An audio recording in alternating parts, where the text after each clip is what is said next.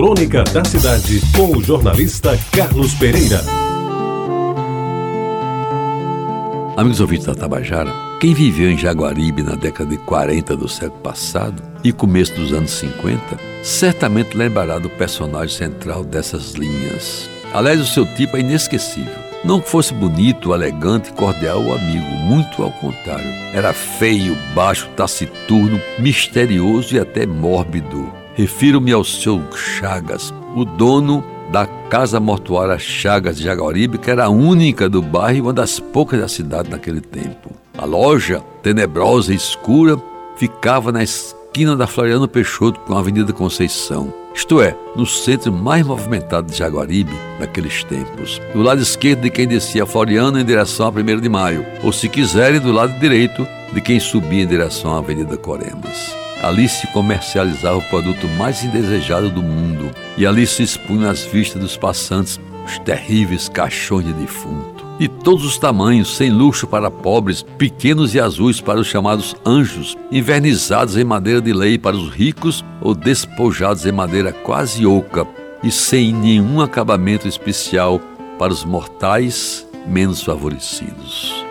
A gente, todos entre 5 e 12 anos, passava naquela esquina porque era o jeito, mas sempre se buscava uma forma de cortar caminho, de pegar um atalho, de mudar de calçada ou quando não havia alternativa, de fechar os olhos e correr aqueles 20 metros de rua, respiração quase parando e coração disparando no peito, o medo tomando conta do corpo.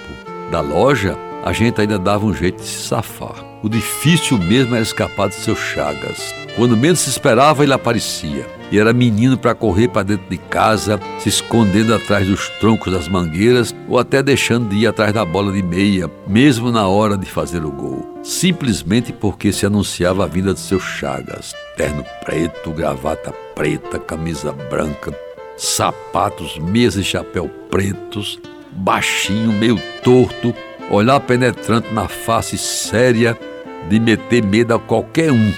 Um passo cadenciado, buscando no encontro com os adultos do bairro um cumprimento cordial que as crianças lhe negavam.